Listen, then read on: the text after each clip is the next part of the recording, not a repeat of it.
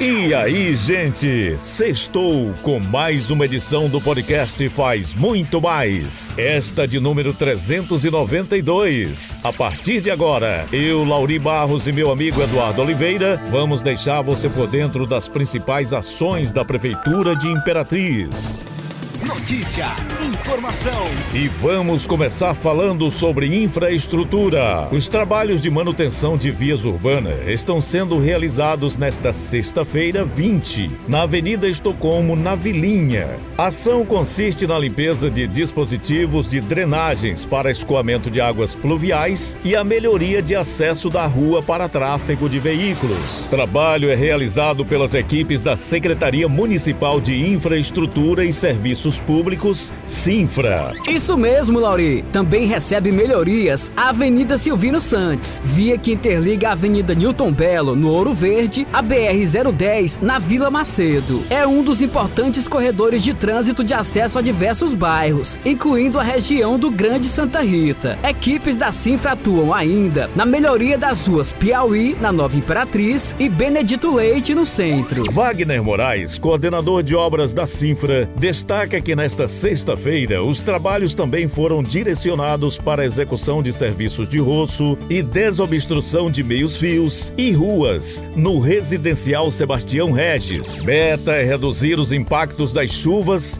e melhorar o curso de escoamento de águas pluviais. Explica Wagner. E falando agora sobre meio ambiente, como parte das atividades da Jornada Pedagógica de Imperatriz, promovida pela Prefeitura por meio da Secretaria Municipal Municipal de Educação, SEMED, a Secretaria de Meio Ambiente e Recursos Hídricos, SEMAR, ministrou quinta-feira, 19, palestra para profissionais da Rede Pública Municipal de Ensino da zona rural das comunidades da área de influência, de onde está sendo construído o aterro sanitário de resíduos sólidos de Imperatriz. O tema abordado foi sobre as políticas de gestão de resíduos, com destaque para o processo de implantação do aterro sanitário e os trabalhos desenvolvidos pela coleta seletiva. O encontro foi realizado em duas etapas, manhã e tarde, na Escola Municipal Moreira Neto, na Lagoa Verde, com participação de 150 educadores. A jornada pedagógica está sendo promovida pela Prefeitura, através da Secretaria de Educação, que convidou uma equipe do meio ambiente para ministrar palestras sobre políticas ambientais aos educadores. Destacou a secretária de Meio Ambiente, Rosa Arruda.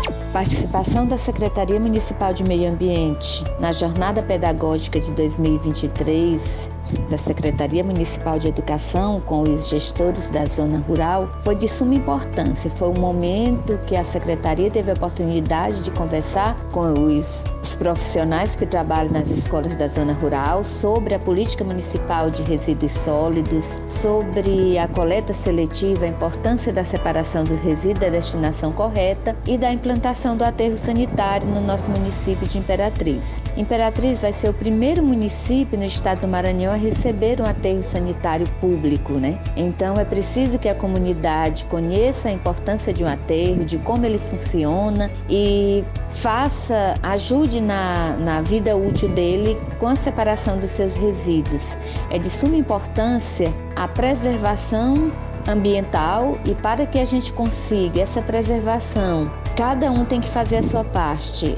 Os munícipes fazendo a segregação dos seus resíduos, o município destinando de forma correta e o meio ambiente sendo preservado.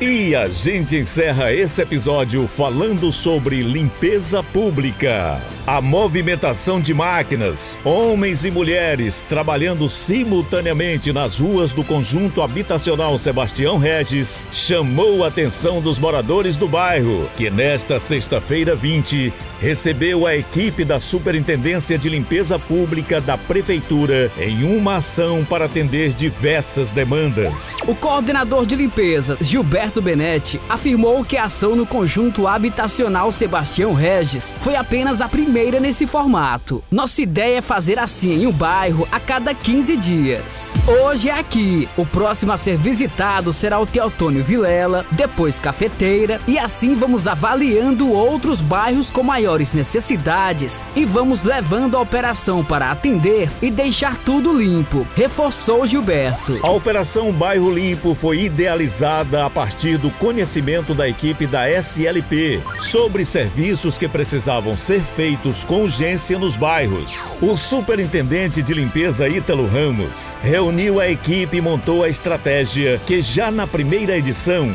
foi aprovada pela comunidade atendida. Além da SLP, a Secretaria de Infraestrutura e Serviços Públicos, SINFRA, e Secretaria de Desenvolvimento Econômico, SEDEC, levaram serviços nesta sexta-feira ao bairro Sebastião Regis.